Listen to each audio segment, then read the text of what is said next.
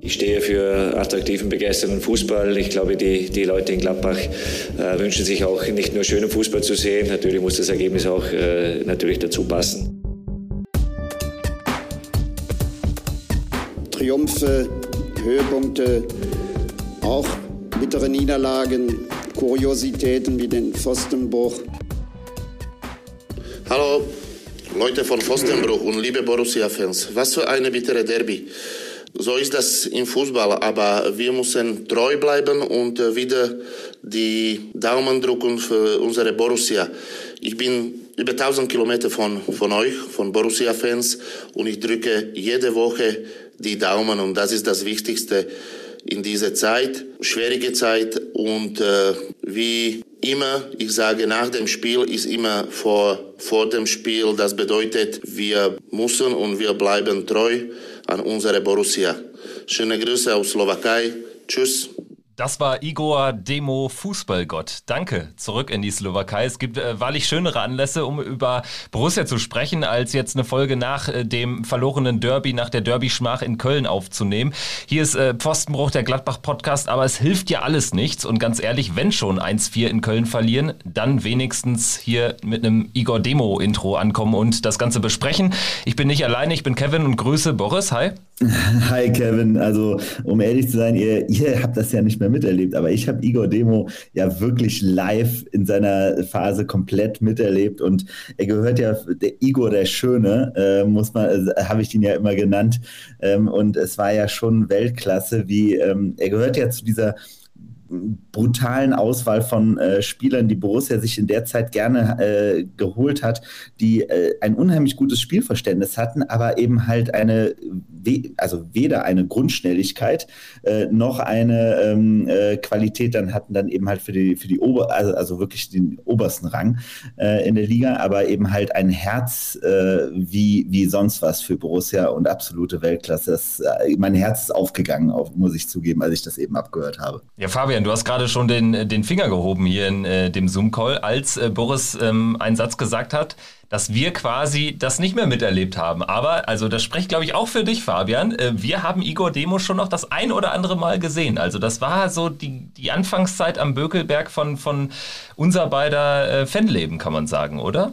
Ja, ganz so jung sind wir auch nicht. Äh, wir haben Igor Demo noch miterlebt. Ähm, Igor Demo, Demo, kennen wir auch schon, ist natürlich, ist natürlich aus unseren früheren Kindertagen. Ähm, eine Zeit, äh, ja, in, äh, die sich bei uns, glaube ich, deshalb auch so eingeprägt hat, weil man gerade da angefangen hat, sich für Fußball zu interessieren. Also ähm, Igor Demo, Ivo Ulich, das waren natürlich, das war das Mittelfeld der Borussia, als wir uns, als wir angefangen haben, uns für Borussia für Fußball zu interessieren.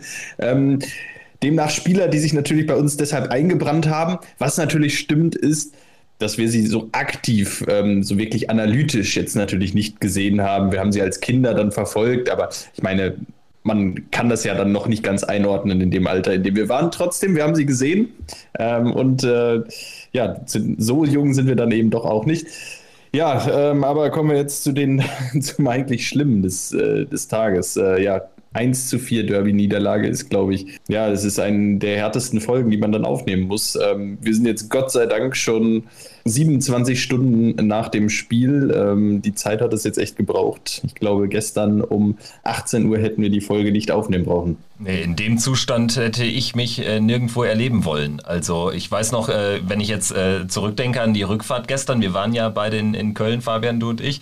Ähm, wir haben, also ich glaube, bis kurz vor Hagen haben wir gar kein Wort gesprochen in diesem Wagen. Also es war eine, eine resignierende Stille nach diesem Spiel, weil, und ich glaube, da kommen wir dann direkt auch mal in die erste, ins erste Kurzfazit oder so, es war natürlich auch unfassbar unnötig, wie so häufig Borussia-Niederlagen. Auch wenn 1-4 total krass klingt, aber es war unnötig. Oh ja, in jederlei Hinsicht. Also ich habe es ja vom, vom, vom Fernseher gesehen ähm, und ich kann einfach nur sagen, das war ein, äh, ein ganz, ganz bitterer Nachmittag. Also wirklich bitter in ganz vielerlei Hinsicht. Die Kölner haben äh, es, äh, ich will nicht sagen, wir hatten es ja auch ein, zwei Mal schon im Vorfeld mal so besprochen, ähnlich in diese Richtung gehend, dass das einfach so eine Mannschaft ist, wenn die das richtige Momentum auf ihrer Seite haben, dann, dann gehen bei denen Sachen, die sonst so nicht gehen können. Man hat auch, finde ich, äh, wirklich über das gesamte Spiel gesehen, dass wir in ganz vielen Punkten denen haushoch überlegen sind. Ähm, aber eben halt, äh, wenn es um das Thema Aggressivität, wenn es um das Thema Leidenschaft und wenn es um das Thema Wille ging, waren die einfach gestern dann den, die 51 Prozent und aus den 51 Prozent sind dann ganz schnell dann am Ende vom Ergebnis her gefühlt 80 Prozent geworden. Wenn man jetzt am Ende, äh, am Ende draufschaut mit so einem Tag Abstand, ähm, also ich habe jetzt auch in die Bahnfahrt dazu genutzt, um mal das Ganze zu reflektieren. Und ich komme am Ende nie so richtig auf einen grünen Zweig, weshalb wir jetzt ähm, das Spiel ähm, zu so einem zu so einer Partie haben werden lassen, weshalb wir die Kölner so haben ähm, agieren lassen, weil ähm, am Ende guckst du dir die Mannschaften an, vergleichst sie miteinander und siehst einfach, es ist nicht zu erklären, wie der, FC, wie der erste FC Köln uns auch vor allen Dingen über, über mindestens die erste Halbzeit hinweg den Schneid abgekauft hat. Also ähm, rein fußballerisch ist es nicht zu erklären, weshalb wir dann am Ende wahrscheinlich auf das Thema Mentalität und Kampf und ähm, sich nicht nur auf die Qualität verlassen zu sprechen kommen müssen. Oder wie siehst du es, Fabian? Ja, es war vielleicht tatsächlich ein Stück ähm, mehr Wille, den der erste FC Kölner gestern auf, auf den Rasen gebracht hat. Vielleicht ähm, ein Stück mehr Derby-Bewusstsein, obwohl wir Spieler wie Patrick Herrmann, Lars Stindl, Jan Sommer auf dem Feld hatten, die äh, durchaus wissen, was das Derby bedeutet. Ähm, trotzdem hatte ich das Gefühl, dass äh, ja in der einen oder anderen Situation, in den Zweikämpfen vor allem, ähm, der erste FC Kölner einfach ja ein bisschen, ein bisschen besser, besser drin war. Ähm, da muss man Borussia vielleicht einfach ne, den Vorwurf machen, dass man da den Kampf in der Form nicht ganz angenommen hat in der ersten Halbzeit. Es war jetzt gar nicht, es war ja gar nicht so dramatisch. Am Ende war es ein, ein total ausgeglichenes Spiel. Äh, man hat gemerkt, Borussia ist hier die fußballerisch bessere Mannschaft. Man hat aber auch gemerkt, ähm, dass, äh, dass die Kölner etwas ja, etwas aggressiver zu Werke gegangen sind, ähm, aus ihren Mitteln versucht haben, das absolute Maximum rauszuholen. Und das haben sie geschafft. Das haben sie in der ersten Halbzeit geschafft. Das haben sie in den zehn Minuten ähm, nach der Pause geschafft. Und das haben sie dann leider auch äh, ab der 75. Minute wieder geschafft. Die einzige Phase, wo Borussia es wirklich geschafft hat, ähm, die Kölner so ein bisschen ähm, ja, auch, auch aus dem Spiel zu nehmen, waren eigentlich so die Minuten 55 bis 75, wo ich Borussia dann doch stärker gesehen habe. Ähm, ja. Das war vielleicht die Phase von Borussia. Also ich würde immer noch sagen, äh, eigentlich fand ich die, also meine gefühlsstärkste Phase von Borussia war so ab der, was war das, so siebten oder achten Minute bis so hin zur knapp 30. Minute. Da hatten wir eigentlich eine Phase, wo wir auch vom Ballbesitz her unfassbar stark waren und wo wir sie eigentlich uns angefangen hatten, ein bisschen zurechtzulegen, fand ich eigentlich, wo wir dann aber irgendwie wieder nicht konsequent wurden, also wo wir einfach dann keine großen Torchancen raus äh, kreiert haben. Und dann sind die Kölner mit ein, zwei gefährlichen Situationen auch hier nach vorne gekommen. Also ähm, ich glaube schon, dass es immer wieder in diesem Spiel so ein gewisses Hin und Her gab. So, es war nur halt so bei mir gefühlt, als das 1 vor dem 1 zu 0 war bei mir so dieses, boah, kacke, jetzt kriegen wir ein Gegentor. Das war halt wirklich so ein Gefühl irgendwie, die bekamen plötzlich so ähm, über Oberwasser und wir waren einfach nicht so, so stark dran. Aber was für mich schon so war, dass, und das hatte ich von Anfang an, ich fand, die Kölner waren saugut eingestellt auf das Spiel. Also ähm, die haben genau gewusst, wo unsere Schwachstellen waren. Unsere Schwachstellen in der Mannschaft gestern waren wirklich ganz stark auf der also ich weiß, da lehne ich mich vielleicht ein bisschen weit raus, aber Scully und, und Hermann, die beide aus meiner Sicht einfach wesentlich spielschwacher sind als, die, als der Rest. Die Mitte haben die Kölner uns relativ, da waren die einfach nur sehr, sehr aggressiv drauf. Aber durch die Mitte haben die ja kaum was hinbekommen. So, weil da standen unsere Top-Leute, die halt auch gut drauf waren und eigentlich jetzt auch gar nicht so den Anlass gegeben haben, dass es, also man hat zwar gemerkt, dass ein Manu Kone drei Leute auf sich immer, immer pausenlos auf ihn draufgegangen sind. Klar, deshalb war er definitiv nicht so gut wie davor, die Spiele, aber der war trotzdem immer noch vollkommen in Ordnung. Also der hat ja trotzdem sauber, äh, die haben, die haben ja sauber kombiniert in der Mitte teilweise.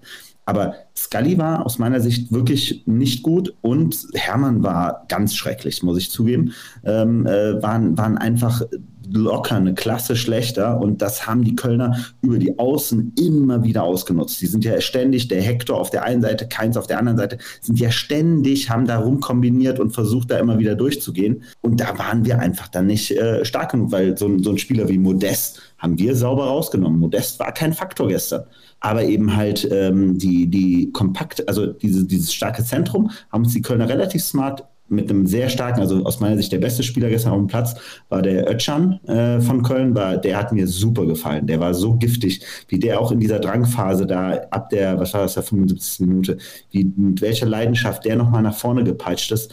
Das war schon sehr, sehr beeindruckend. Deshalb, wie gesagt, ich fand schon, dass die Kölner einfach sehr, sehr gut eingestellt waren auf uns. Wir haben nicht deren Schwachstellen so stark ausgenutzt, wie, wie sie es bei uns gemacht haben. Ich meine, wir müssen uns eigentlich nur mal vor Augen führen, wie sind denn gefährliche Abschlussszenen der Kölner entstanden. Das waren häufig Standards, lange Einwürfe, die entstanden sind durch ein, ein schnelles Rausspielen der Kölner auf, auf den Flügel, oftmals auf die ähm, Abwehrseite von Patrick Herrmann, woraus dann, ähm, wenn keine Flanke entstanden ist, zumindest häufig eine Ecke entstanden ist. Die, es waren jetzt auch kein Eckenfestival, aber die Ecken waren immer ein bisschen kribbelig.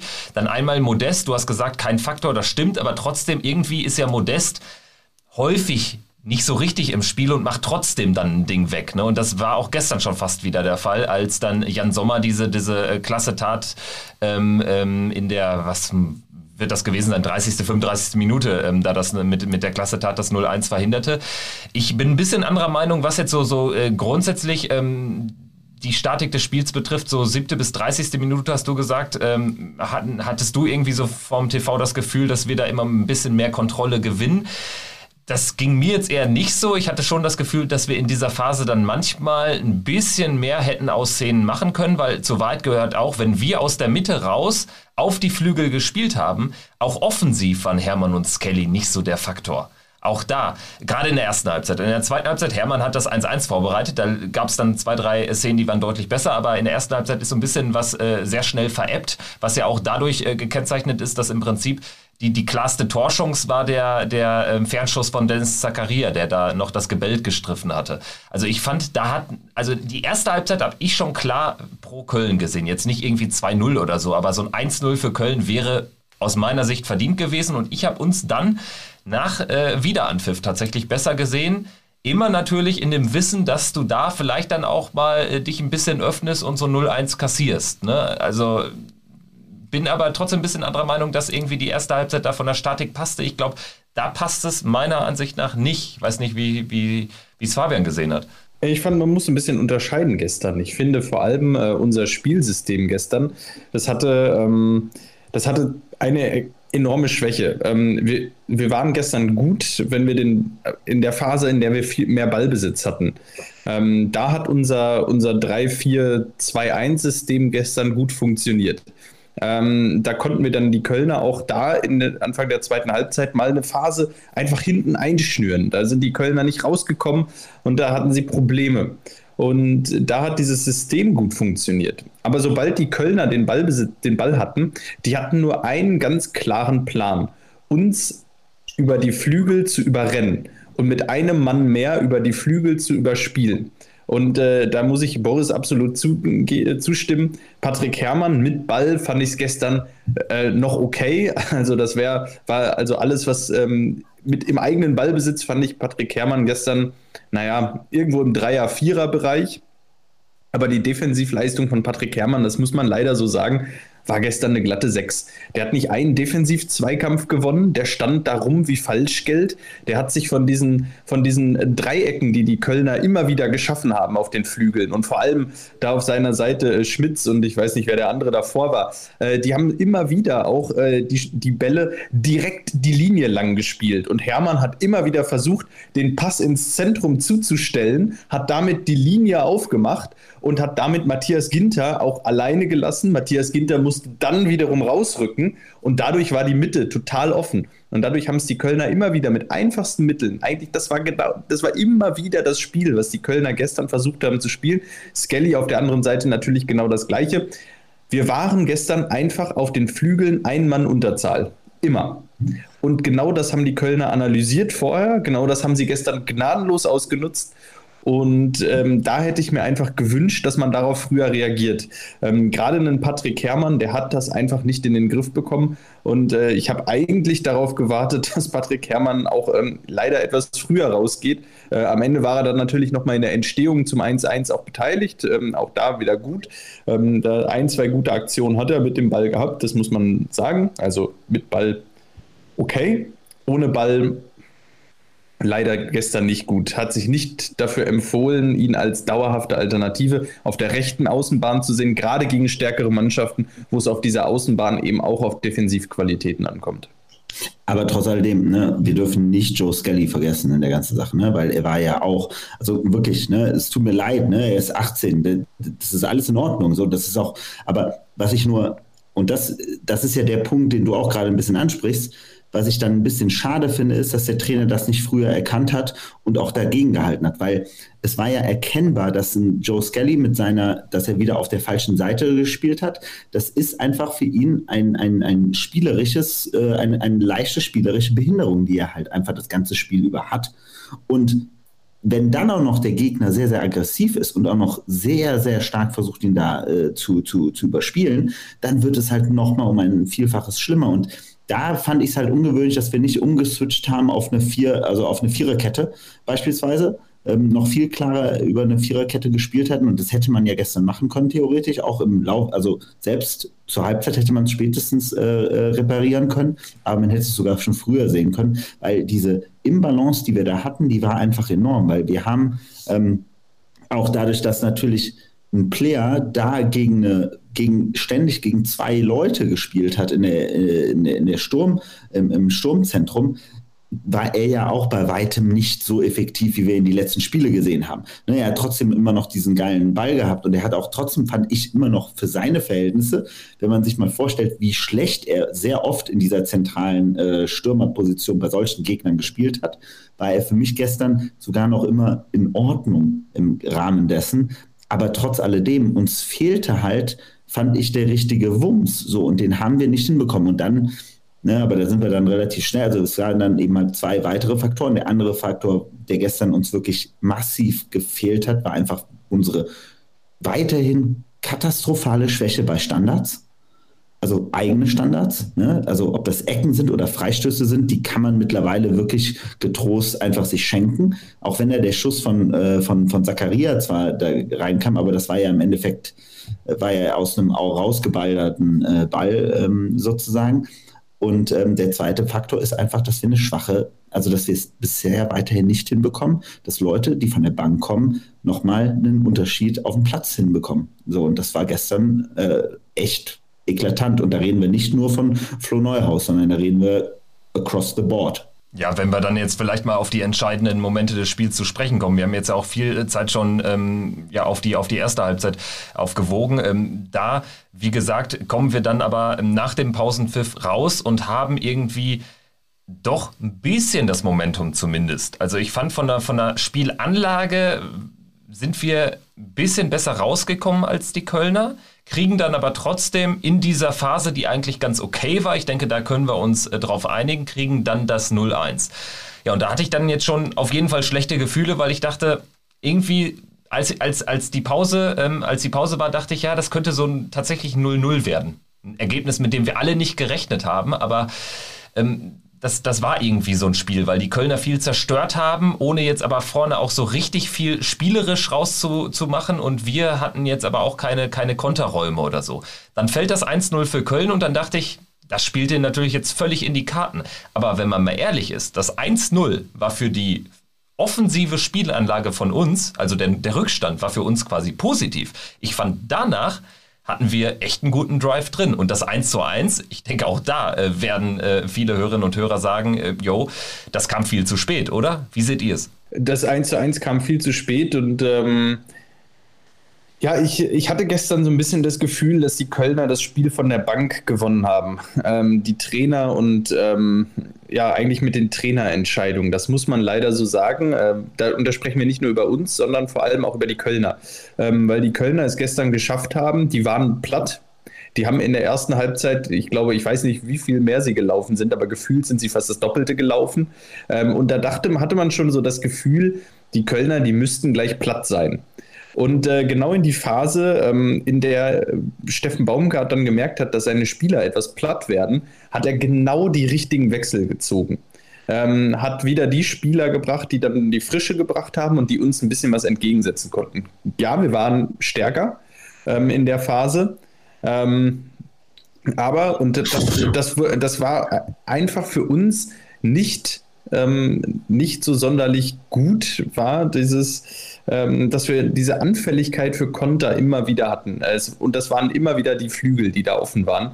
Ähm, und dann, Boris, du hattest es ja gerade angesprochen, ich verstehe nicht, warum man da gestern nicht umgestellt hat auf die Viererkette, die Flügel äh, alleine verstärkt. Ähm, so dass man defensiv da schon mal kompakter steht. Und das haben die Kölner gestern gut gemacht. Die Kölner haben, ähm, haben da gestern ja einfach von der Bank, ich hatte das Gefühl, da hatte die Bank einfach ähm, ein, bisschen, ein bisschen mehr das Spielverständnis und ein bisschen mehr gesehen äh, im Spiel, wie das Spiel gerade läuft und was es gerade braucht. Und ähm, da wurden dann immer wieder mal äh, die richtigen Leute ein- und ausgewechselt, ähm, sei es dann der Schindler oder oder auch ähm, ja, andere, die dann im Laufe des Spiels da noch eingewechselt wurden. Ähm, und das Glück, das hast du auch schon angesprochen, das hat man bei Borussia im Moment nicht, auch wenn natürlich das 1-1 fällt, nachdem, äh, nachdem Florian Neuhaus und äh, Tigus Tyram schon drin waren.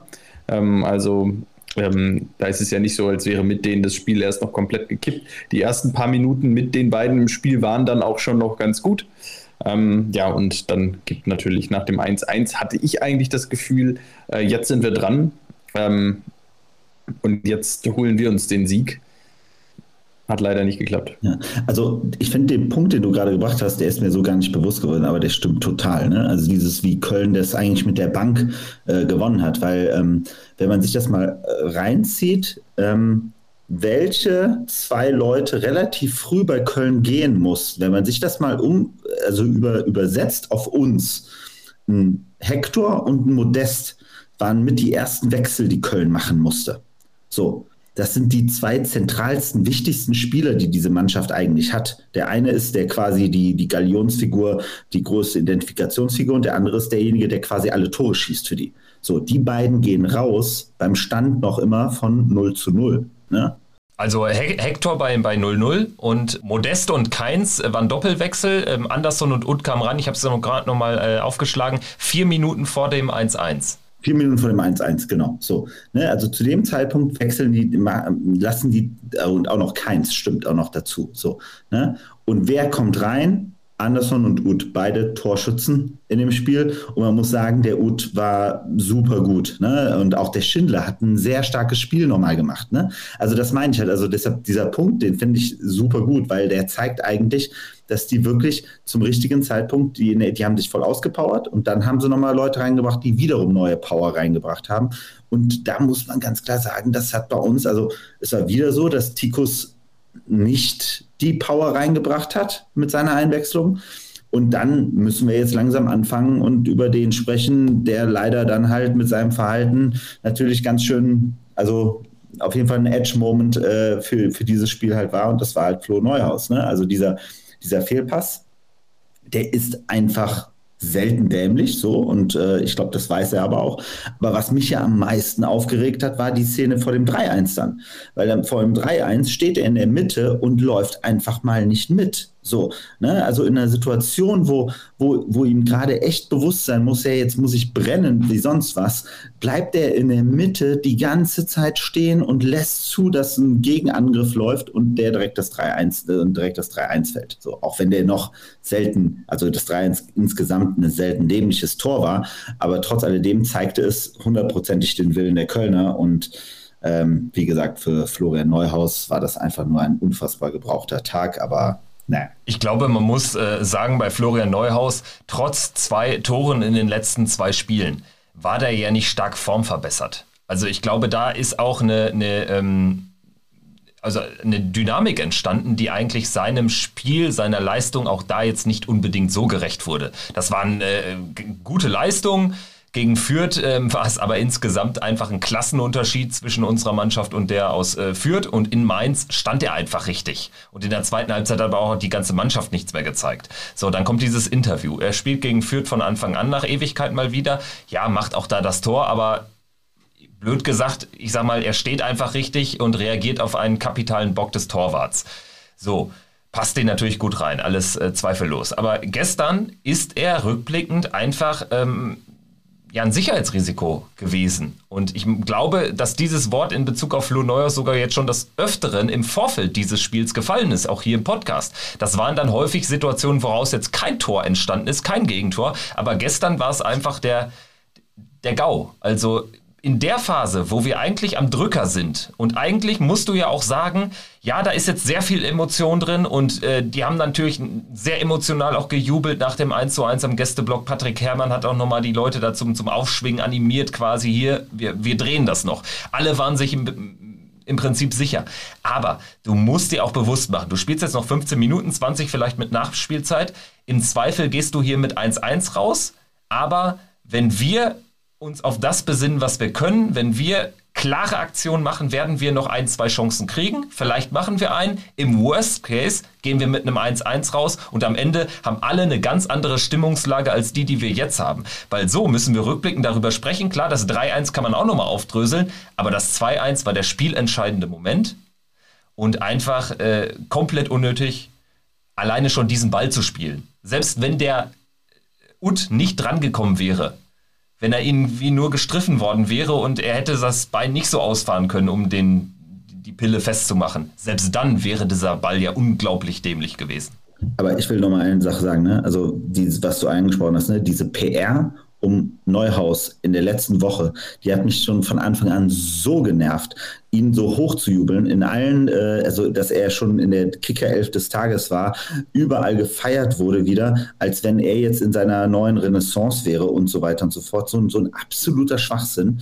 Ähm, weil die, die, die Probleme, die Neuhaus hat, sind die, die wir hier in diesem Podcast jetzt auch schon seit fast vier Monaten ansprechen, nämlich dass er aus dem Spiel heraus, in der Dynamik des Spiels heraus, dieses, dieses ganze in der Spieleröffnung massive Fehler macht. Da ist er ein unheimliches Unsicherheitsrisiko und das äh, hat sich an dem, in dem Spiel in jederlei Hinsicht, und das war schon vorher, da gab es vorher schon ein, zwei Situationen, wo er gezeigt hat, dass er null Raumverständnis hat äh, über die Situation hinaus. Und da muss ich echt sagen, ein Manu Kone, der wird wahrscheinlich jetzt wieder überall eine 4,5 oder eine 5 bekommen für seine Leistung. Der war trotzdem zwei Klassen besser als ein Neuhaus, an so einem Tag. Und das ist halt wirklich echt bitter. Und ja, ich hoffe natürlich auch, dass sich Neuhaus jetzt wieder fängt. Aber das ist die verdammte Aufgabe des Trainers, zu gucken, dass der Junge erst dann wieder spielt, wenn er kein Sicherheitsrisiko mehr ist. Und wenn, wenn das nicht der Fall ist, dann müssen wir eben halt einen Laszlo Benesch und so weiter spielen lassen, denen ich zutraue, dass sie in so einer Situation nicht so einen Mist fabrizieren.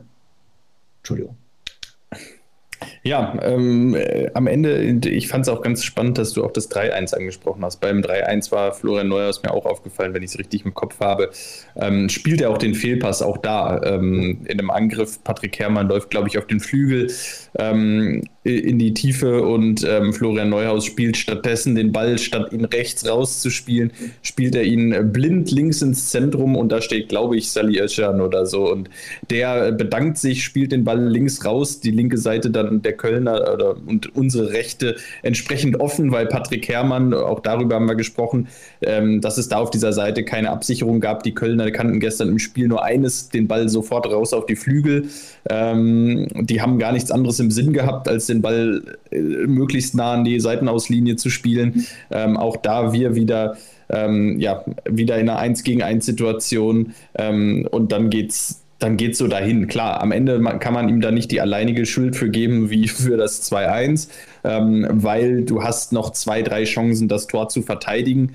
Äh, nichtsdestotrotz war das auch einfach schläfrig und träge in der Situation. So, das waren zwei, drei Minuten, wo er einen Komplettaussetzer hatte und dann verlierst du einfach das Derby. Und ähm, ich, ich kann es verstehen. Jetzt wird sich auch, glaube ich, gerade viel darüber aufgeregt, über ähm, Kritik, die in sozialen Medien geäußert wird. Ich kann es natürlich verstehen, wenn Kritik da irgendwo unter die Gürtellinie geht. Und ich wünsche ihm natürlich auch, dass er bald endlich wieder ja zu Leistungen zurückfindet, ähm, die ihn dann auch mal zum deutschen Nationalspieler gemacht hat.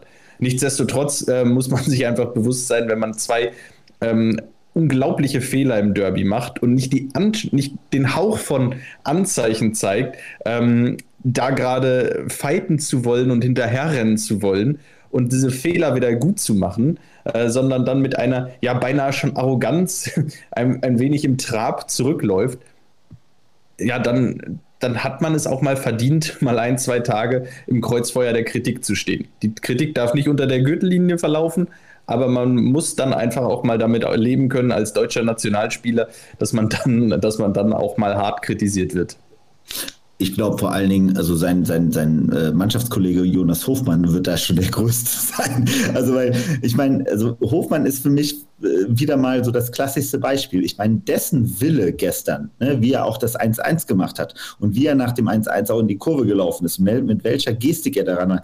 Wenn es einen gab, der unbedingt dieses Spiel gewinnen wollte, dann war der das. Ne, wie der auch nach dem 3 1 ausgeflippt ist hinten drin. Ne? Das hat man ja auch dann in den Spielberichten nochmal im Nachgang nochmal sehr schön gesehen, sozusagen. Da hat man ja gesehen, der für den war das wirklich, also dem habe ich sofort abgekauft, dass es ein gebrauchter Tag war.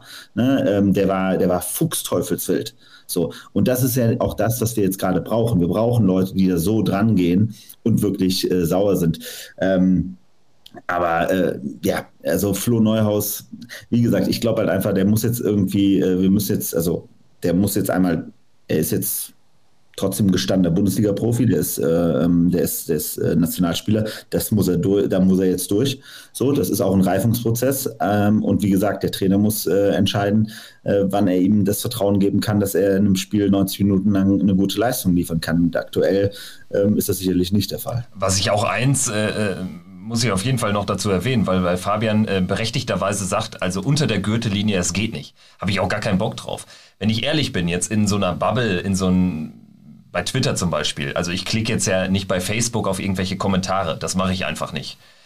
In so dieser Gladbach-Bubble bei Twitter lese ich aber auch nicht diese Kommentare unter der Gürtellinie. Also teilweise, glaube ich, muss man auch aufpassen, dass man die Leute jetzt auch, ähm, ja, wie Fabian so sagt, dass man jetzt auch die Leute nicht mehr nicht kritisiert, wenn sie da wirklich in der Situation und es ist und bleibt ein Mannschaftssport, aber in der Situation ist Florian Neuhaus der alleinig Schuldige für das 2 zu 1, nicht für die Niederlage.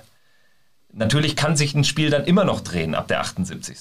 Aber er ist nun mal der Schuldige für dieses Gegentor, weil dieses Gegentor passiert nicht, wenn er diesen Ball da nicht spielt. Und äh, dieses Tor kann Marc Uth auch nur erzielen, wenn ihm der Ball in die Füße gespielt wird von einem äh, Borussia-Spieler. So, und äh, deswegen äh, glaube ich, ist, Kommt es da auch wirklich darauf an, dass man ihn jetzt vielleicht auch wirklich mal echt mal rausnimmt und auch irgendwie klar signalisiert, erst recht, wenn Chris Kramer wieder dabei ist, du bist jetzt auch nicht unser erster Einwechselspieler, wenn ein äh, Dennis Zakaria oder ein Manu Kone dann irgendwie auf ein Zahnfleisch geht in einem, in einem äh, Bundesligaspiel. So, und dann, glaube ich, muss es, und das ist, glaube ich, das Allerwichtigste, muss es bei ihm einfach Klick machen. Weil nach Mainz haben wir alle gesehen, dass er aktuell auch äh, vom Mindset her eine schwierige Phase durchläuft. Und ich glaube, wenn es da nicht Klick macht, dann ähm, hat er nachhaltig ein Problem. Wenn es aber Klick macht und wer, wenn er da jetzt überhaupt keine Ausflüchte sucht und sich nicht irgendwie nur an denen orientiert, die jetzt quasi sagen, ah, das, das ist auch lächerlich, wie wir in der Gladbach-Familie ähm, äh, kommunizieren und wie er da niedergemacht wird. Diese Leute gehören nicht zu uns, haben noch nie zu uns gehört. Mit denen, ah, also die spielen in meinem Leben überhaupt gar keine Rolle. So. Und ich glaube, das ist, das ist ganz wichtig, dass man da auch eine, eine klare Grenze zieht zwischen den Linien. Gut, wollen wir äh, Dobby mal dazu hören? Also zu dieser Aktion wird er sicherlich auch ein paar Worte gefunden haben, aber allgemein zu dieser Derby-Schmach.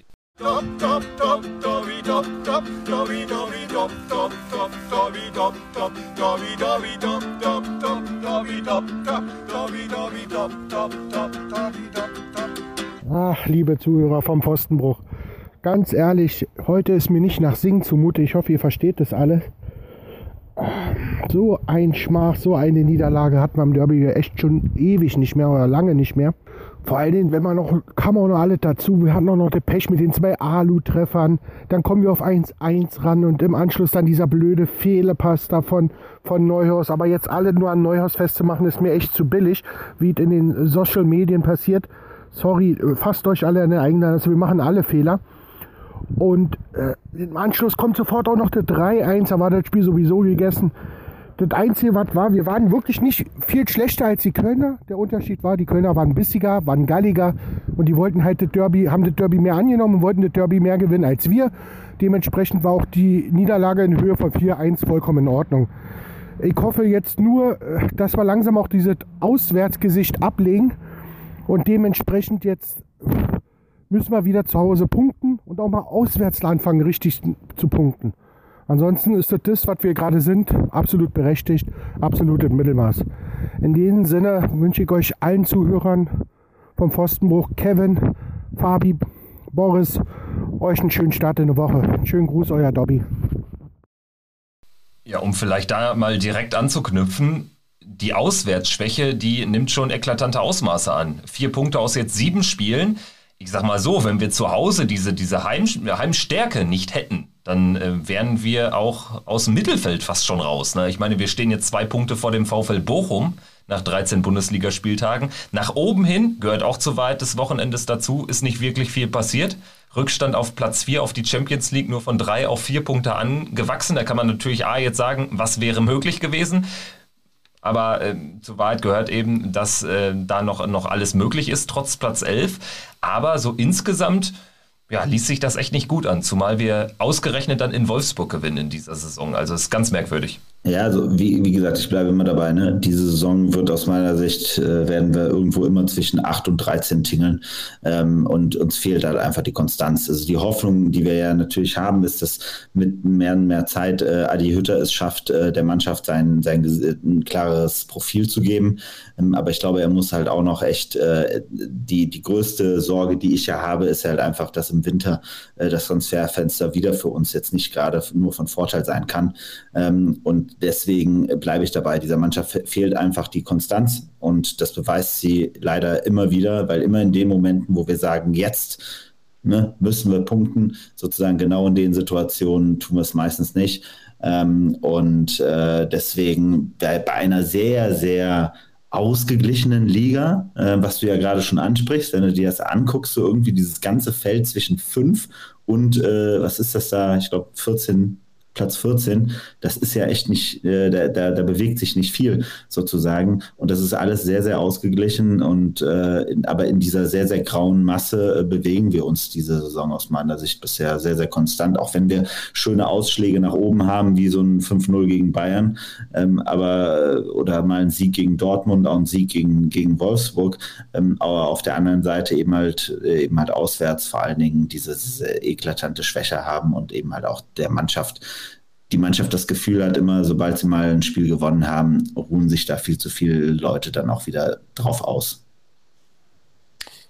Ja, ähm, ich glaube, ja, ich, ich, ich, ähm, ich habe schon so ein bisschen Angst, dass bald irgendwie unsere Bezeichnung als Auswärtsdeppen wieder zurückkommt. Ähm, ja, es ist keine schöne Bilanz. Also nur in Wolfsburg zu gewinnen, ausgerechnet in Wolfsburg jetzt in dieser Saison bislang. Und ähm, die Auswärtsspiele, die jetzt bis Weihnachten noch kommen, sind ja nicht gerade leichter.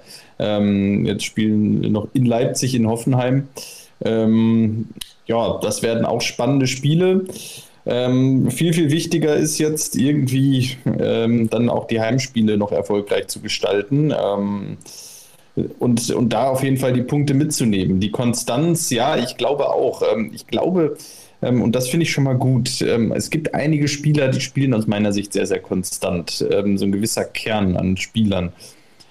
Und ich würde mir tatsächlich wünschen, dass wir in, in der Winterpause doch nochmal die ein oder andere Veränderung im Kader sehen. Max Eberl ist da zwar eigentlich nicht so der große Fan von, im Winter Veränderungen am Kader vorzunehmen, aber der Sommer war jetzt ja auch speziell.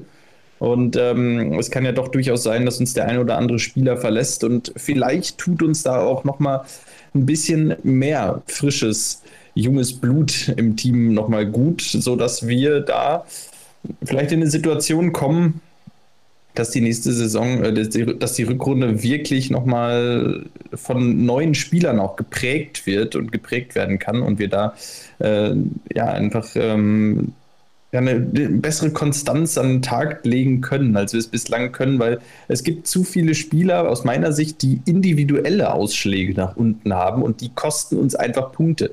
Ja, wenn ich mir einen Jonas Hofmann anschaue, wir haben es angesprochen, ich glaube, der, der spielt über die letzten acht, neun, zehn Wochen total konstant. Ähm, auch ein Nico Elvedi spielt total konstant, wenn er nicht gerade wieder komplett alleine gelassen wird hinten und äh, alleine gegen zwei Mann ist. Dann verteidigt aber auch kein Mensch mehr irgendwas weg dahin. Äh, das sind Spieler, die sind sehr konstant. Jan Sommer. Ähm, das heißt, wir haben einen Stamm an Spielern, der sehr, sehr konstant spielt. Und ich würde mir wünschen, dass wir noch den einen oder anderen dazu bekommen, der ein ähnliches Niveau erreichen kann und vielleicht ja, den einen oder anderen, ich sehe gerade einen, den einen oder anderen Spieler bei uns im Kader, der die, die Einstellung so ein bisschen vermissen lässt. Also diesen unbedingten Willen, Spiele zu gewinnen, den fünf, sechs, sieben Spieler bei uns haben. Aber den glaube ich, oder zumindest wirkt es manchmal so, als gäbe es vier, fünf Spieler auch im Kader, die diesen unbedingten Willen nicht haben. Und ähm, ja, vielleicht kommen wir dadurch zu mehr Konstanz. Max Eberl hat es angesprochen, wir, wir, spielen vielleicht jetzt mal eine nicht so gute Hinrunde, dafür aber vielleicht eine umso bessere Rückrunde. Ich glaube daran, dass das tatsächlich passieren kann und ähm, dann natürlich auch ähm, hoffentlich mit einem Derby-Sieg, der alles wieder gerade rückt. Ich meine, man muss sich einfach äh, die Achse anschauen und die mal vergleichen mit einer Achse von einer Borussia-Mannschaft unter Favre zum Beispiel. Also wenn ich da an die Jahre denke mit einem Martin Stranzel oder einem ähm, Max Kruse, einem Granit Xhaka, das sind richtige Anführer gewesen. Und ich glaube, daran mangelt es vielleicht so ein bisschen. Also ich glaube, das hatten wir auch schon im Anfang ähm, ähm, der, der, der Saison immer mal wieder angesprochen. An den Punkt kommen wir auch wieder. Und an, an in dieser Hinsicht müssen wir ein bisschen was tun. Kadertechnisch bleibe ich dabei, ist es eigentlich nur diese, diese vakante, richtige Mittelstürmerposition. Also sonst sehe ich da gar nicht so viel Handlungsbedarf. Ich bin mir auch sicher, dass nur auf der Zugangsseite etwas passieren wird, wenn Dennis Zakaria oder Matthias Ginter uns verlassen. Und da ist natürlich so eine Engelchen-Teufelchen-Geschichte. Dennis Zakaria spielt überragend, ist für mich einer der besten Mittelfeldspieler zentral in, in Europa er wird nicht verlängern. Also davon gehe ich sowas von sicher aus. Und ähm, wenn es doch so kommen sollte, dann freue ich mich und gehe hier zu äh, kriege hier zu Kreuze. Das ist auch kein Problem. Bei Matthias Ginter sehe ich es ein bisschen differenzierter. Für mich hat er ein kleines kleines Problem, was so seine Ausstrahlung betrifft. Er ist einfach in einer wahnsinnig wichtigen Position, echt ein starker Spieler, verdientermaßen Nationalspieler, aber auch kein klassischer Führungsspieler. Ich glaube, das wird er auch nicht mehr werden könnte man sogar sportlich ein bisschen eher verschmerzen. Aber auch da wäre es einfach wichtig, wenn die Verlängerung nicht kommt, dass er im Winter geht. Die Hoffnung ist ein bisschen da. Also Best Case wäre natürlich, die Spieler, es gilt für beide, verlängern. Zweiter, also so, so, ja, so ein Mittelding aus Best und Worst Case wäre Verkauf im Winter. Und natürlich wäre der schlimmste anzunehmende Fall dann ein Verkauf der beiden, äh, ein, ein, ein ablösefreier Wechsel dann im Sommer. Also das sind natürlich Brandherde, die wir jetzt noch mitschleifen, die natürlich jetzt auch nicht gut tun insgesamt. Aber um, um zurückzukommen auf diese, diese aktuelle Situation, wir haben eigentlich in der Bundesliga so das breiteste Mittelfeld aller Zeiten. Du hast Bayern und Dortmund, die vorne wegmarschieren. Unten hast du Fürth und dann Bielefeld und dann den Rest. Und äh, in, in diesem Rest ist ja alles drin für uns auch noch, aber wir kriegen ergebnistechnisch zumindest keine Konstanz rein. Das muss man ja auch mal klar sagen. Wann haben wir zuletzt mal drei Spiele in Folge gewonnen? Ist ewig her. Wirklich, äh, gute Frage. Ne? Also, ähm, aber äh, was du da auch sagst zu dem Transferfenster, also ich finde, also symptomatisch dafür ist doch diese ähm, schon fast äh, absurde Romantik äh, gegenüber einem äh, zu, gegenüber einer Rückkehr von Granit Xhaka ich meine, ganz ehrlich, Granit Xhaka hat sich bei Arsenal London jetzt nicht mit Ruhm bekleckert. Ne? Also äh, ich habe sehr viele Freunde von mir, die sehr Hardcore Arsenal-Fans sind, ähm, die am Anfang, als äh, der hingekommen ist, ihnen äh, gedacht haben, das wird der neue ähm, äh, Zielspieler dieser Mannschaft werden für die nächsten fünf, sechs Jahre. Ähm, und mittlerweile sind die alle nur noch froh, wenn er geht. Ne? Und alle sagen so nach dem Motto, er hat nicht das gebracht. Aber ne, wenn man mit einem Max Eberl spricht oder eben halt auch mit vielen anderen äh, spricht oder selbst auch ich sage so nach dem Motto, der ist mir trotzdem das sind genau solche Spieler, die brauche ich in der Mannschaft. Der reißt, also, weil die Identifikation, die der jetzt auch über das Interview jetzt in dem anderen Podcast auch wieder gezeigt hat ähm, äh, mit der Mannschaft, ähm, ist einfach genau das, was wir aktuell brauchen und wovon es nicht mehr viele Spieler gibt, die das zeigen. Genauso wie jetzt eben so ein Igor Demo. Igor Demo war ja auch nie der beste Spieler so, sozusagen, aber der hat für uns Fans, aber auch für die Mannschaft eine, der, der, das ist ein, eine Seele gewesen so und auch so ein Martin Stranzel, absolut, das sind genauso diese Leute und wenn wir von denen nicht welche finden und aufbauen, ähm, dann wird es immer sehr, sehr schwer, weil der, der Rest der Spieler, das ist ja nun mal unser Geschäftsmodell, das sind eben halt die Spieler wie ein Dennis Zakaria, die vier Jahre maximal überhaupt nur für uns spielen werden und dann eben halt hoffentlich für einen sehr guten äh, Euro eben halt den, den Verein auch wieder verlassen. So wird es auch wahrscheinlich mit dem Manu Kone sein.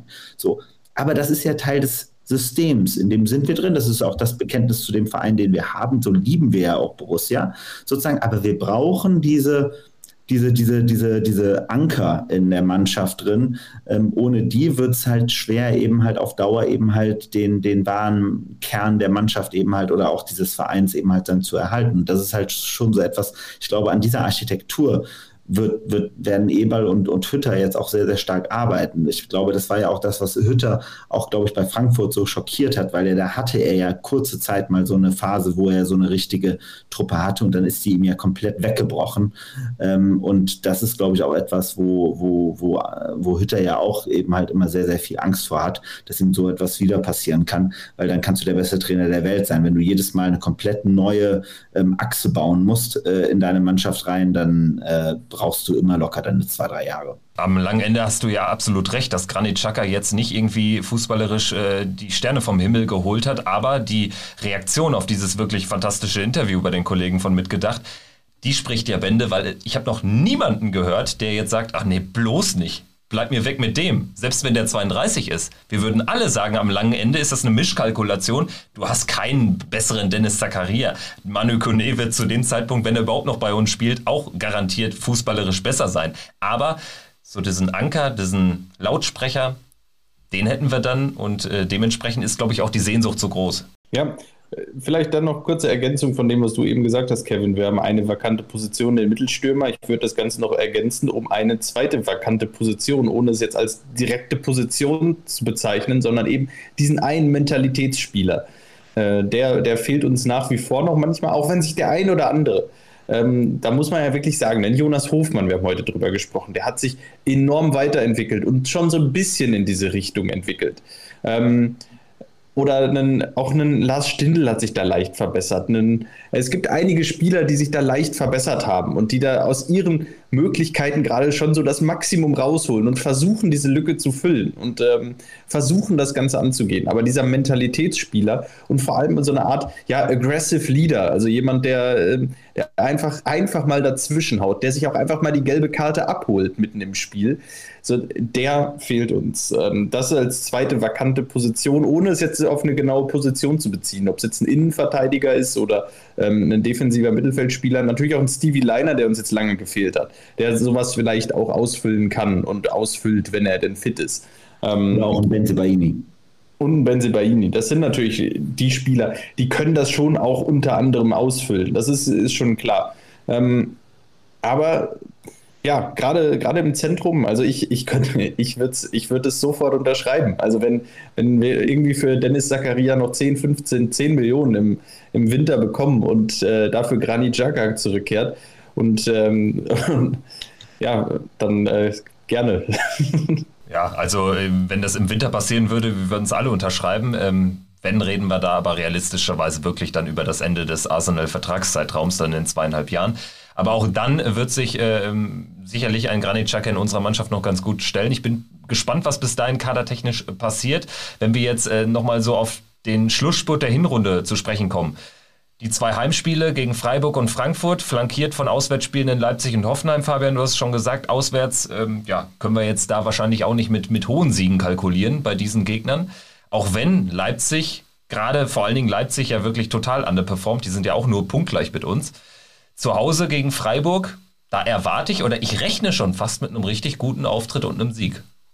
egal, dass Freiburg Vierter ist. Also ich, ich äh, erwarte dann Sieg. Die haben auch gerade ihre schwache Phase, ne? Also man muss ganz klar sagen, also Freiburg und Leipzig sind beide definitiv gerade jetzt nicht äh, on top of the game ist auf jeden Fall was drin. Ähm, und die Mannschaft hat ja auch, ja, jetzt gegen Köln, also wie gesagt, dieses Spiel war ja kein 4-1-Spiel, kein klassisches. Ähm, es war ja nicht so, dass die Kölner da die deutlich bessere Mannschaft waren. Es war eigentlich ein ausgeglichenes Spiel.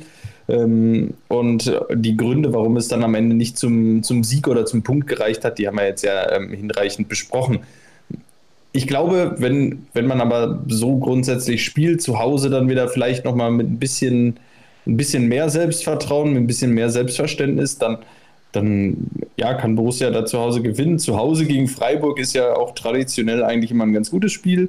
Ähm, demnach, ja, ähm, drei Punkte, die wären enorm wichtig, um auch in diesem Geschäft drin zu bleiben, in dieser, in dieser Riesengruppe, die da gerade um irgendwo um Platz 4, 5, 6 kämpft. Und ähm, ja, da würden diese Punkte mal wieder natürlich gut tun, wie jede Woche.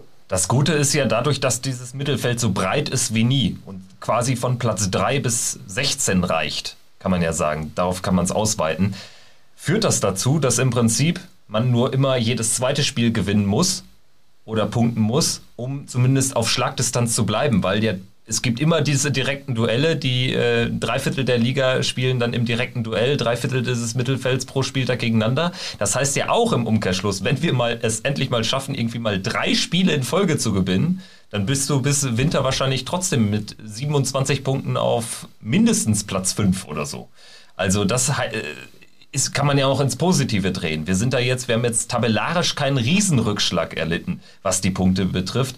Und wenn wir da jetzt drei der vier Spiele gewinnen, dann hätten wir einen sehr guten Abschluss. Damit rechnen oder damit erwarten, das, das erwarten tue ich aber ehrlicherweise nicht. Also ich bleibe bei meinen ominösen 25 Punkten bis zum Winter.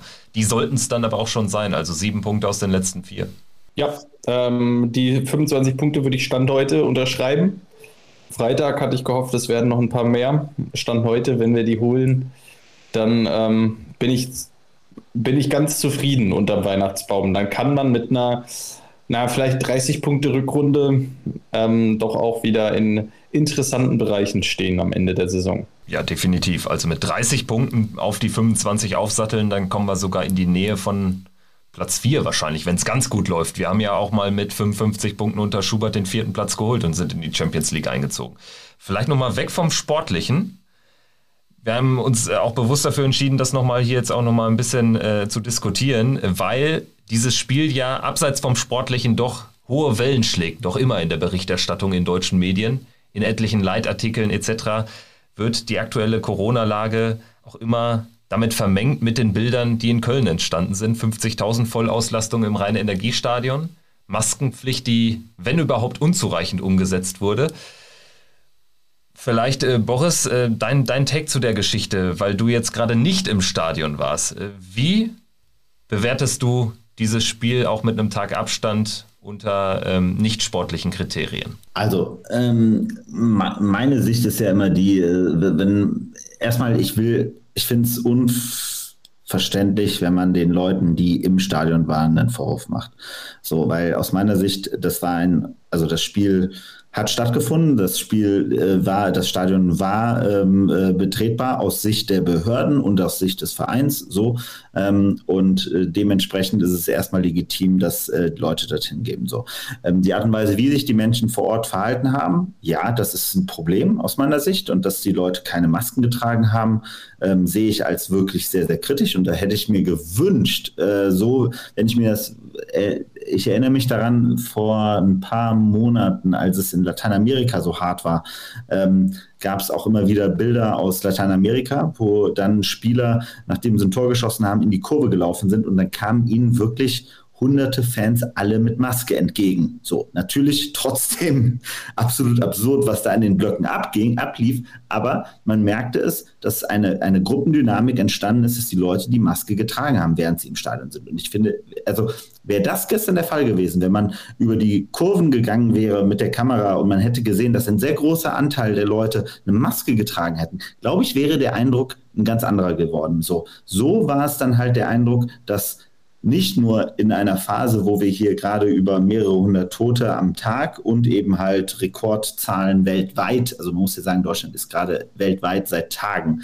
äh, Nummer eins in Sachen Neuinfektion, so, ähm, dass wir in so einer Situation natürlich so ein ein Spiel mit dieser Dynamik eben halt eine entsprechende Attraktivität für Medien bietet, um darüber zu richten, ähm, können wir dem, dem kann man nicht entgegen so, sozusagen. Ich finde schon, dass die Politik hier sicherlich äh, anders hätte reagieren können und viel früher, aber das ist eine Diskussion, ich glaube, die brauchen wir hier in dem Podcast nicht zu haben, über die Art und Weise, wie die Politik sich jetzt hier in den letzten Wochen verhält in Deutschland.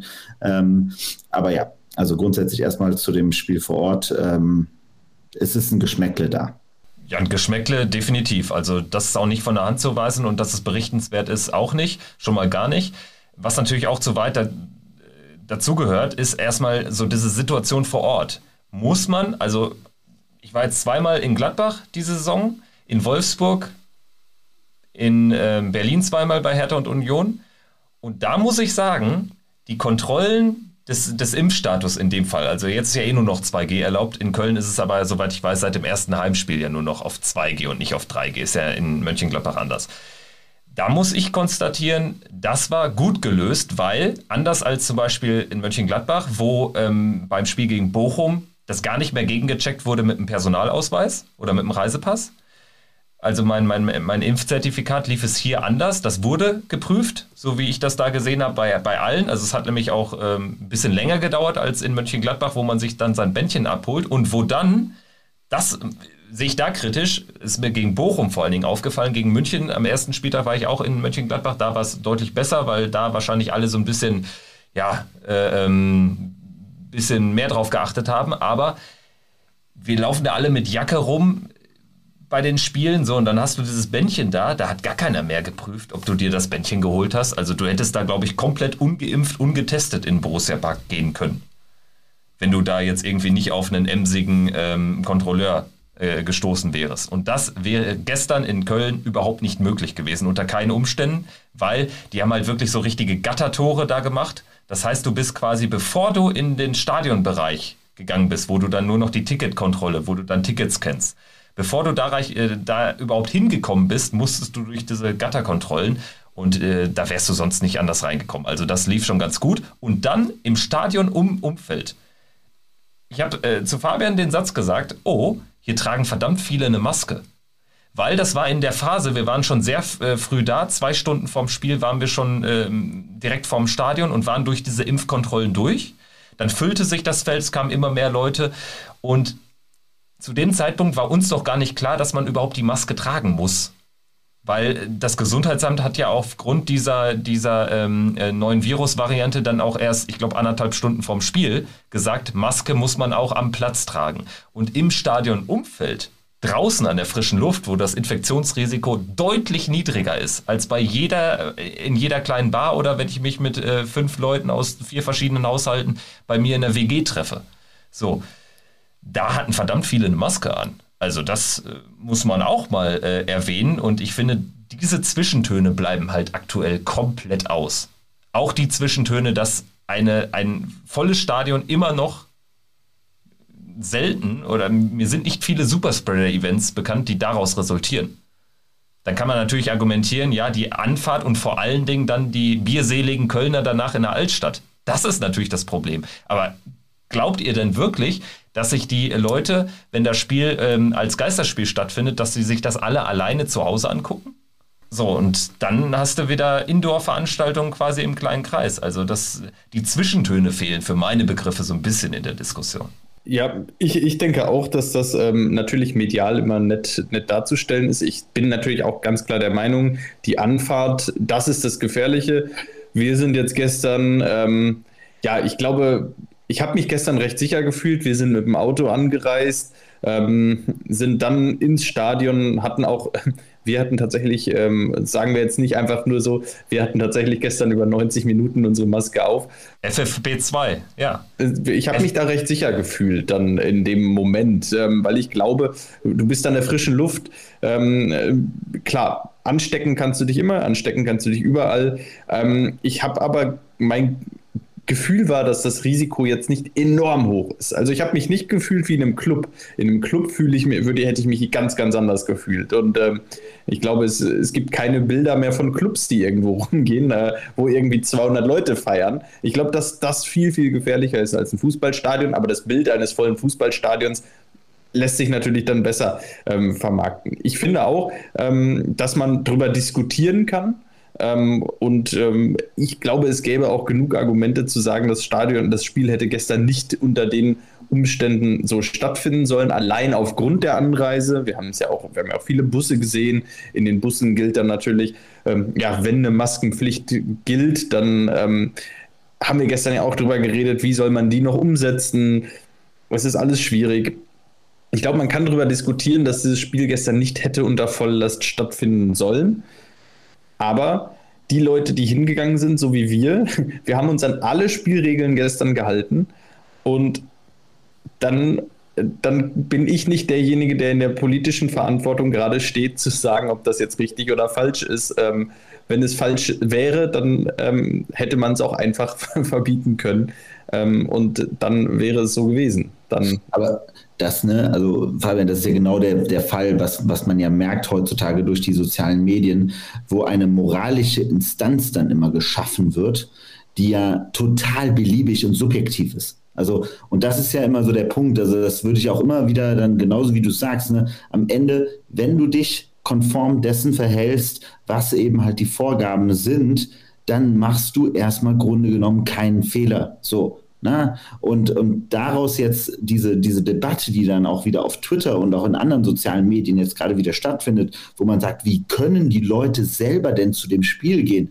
Wo ich sage so, ja, nee, ne? also ganz ehrlich, so, äh, da gibt es, also wenn, wenn man sich auf diese, wenn wir nicht anfangen, also wenn wir nicht an der einen Stelle eben halt sagen, so nach dem Motto, wir machen es so, wie es eben halt auch von den entsprechenden Behörden auch angegeben wird, so, dann wird es halt so eine, so eine beliebige Debatte. Dann kann man sagen, äh, dann darf ich auch im Winter grundsätzlich nicht in Fußballstadion gehen, weil da auch die, dann kommen wir zu dieser absurden Diskussion, dann ist eine Grippe äh, genauso äh, gefährlich und so weiter und so fort. Das hätten wir davor die Jahre auch haben können, diese Diskussion. So, und das ist dann halt, Ne? Also es gibt Behörden, die sind dafür da. Wir müssen den Druck, also klar, der Druck muss auf den Behörden da sein, sich entsprechend zu, zu reagieren und schnell re zu reagieren. Es hätte ohne weiteres aufgrund der Faktenlage auch zwei, drei Tage vorher eine Situation geben können, wo man gesagt hätte, sorry, wir lassen jetzt doch nur leider 25.000 in das Stadion rein. Auch wenn es total kacke ist, was das bedeutet für einen Verein und für, also für beide Vereine, wenn man Leute wieder ausladen muss aus so einer Veranstaltung. Das ist natürlich schrecklich, aber hier geht es um die Gesundheit der Menschen. Und wenn die, ein, wenn, die, wenn die gefährdet wird, dann muss man da entsprechend auch reagieren. Und dann ist halt so ein Verhalten, wie man es jetzt gerade teilweise eben halt dann sieht von einigen Politikern, die im Nachgang dann sagen, ja, es hätte man nicht machen sollen. Ja, sorry, nee. Ne? Vor allen Dingen muss man auch da nochmal sagen, bis eineinhalb Stunden vor Spielbeginn gab es keine Maskenpflicht am Platz. Das heißt, die Bilder, die entstanden sind, sind natürlich auch ein bisschen biased, sag ich mal. Also die sind beeinflusst einfach von der Kurzfristigkeit der Entscheidung. Und vor allen Dingen die Bilder, die jetzt rumgehen von dem Kölner Block, wahrscheinlich gibt es auch äh, Bilder aus dem Gästeblock, also quasi da, wo der harte Kern steht, wo die, wo die stimmungsmachenden Fans äh, stehen, dass da keiner eine Maske trägt, ja, das das muss ich nicht verstehen, aber äh, das ist jetzt auch kein, kein Wunder.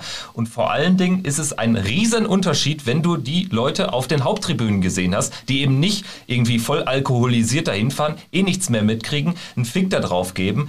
Also, mein Vater war auf, auf der Haupttribüne, hatte da ein Ticket. Und er hat gesagt, also da in dem Bereich hatten aber verdammt viele zumindest eine medizinische Maske an. Es gehört so weit dazu. In unserem, im Gästeblock, das war wirklich schlecht. Auch Leute, die das natürlich, die, die jetzt auch in einem Zustand waren, um das, um die Durchsagen auch noch hören zu können.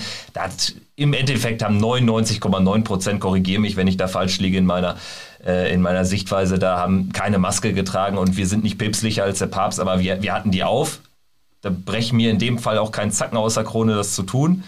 Aber ähm, ja, also ich glaube, diese Zwischentöne fehlen in der Debatte ganz, ganz stark. Und vor allen Dingen werden immer nur die Bilder gezeigt, also weil es gibt ja keine äh, Bilder, wo irgendwie flächendeckend die Haupttribüne zu sehen ist. Aber das ist halt das Plakative der Medien. Ne? Also da, da, muss man auch sagen, ne, äh, an ein gutes Fotomaterial aus dem Berghain kommen sie natürlich aktuell schwer dran. Ja, so, so sieht's aus.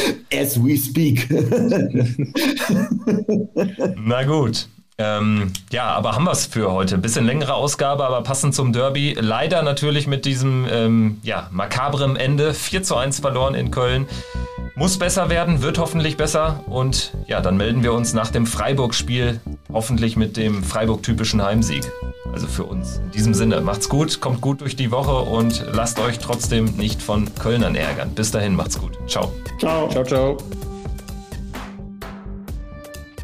Triumphe Höhepunkte, auch bittere Niederlagen, Kuriositäten wie den Pfostenbruch.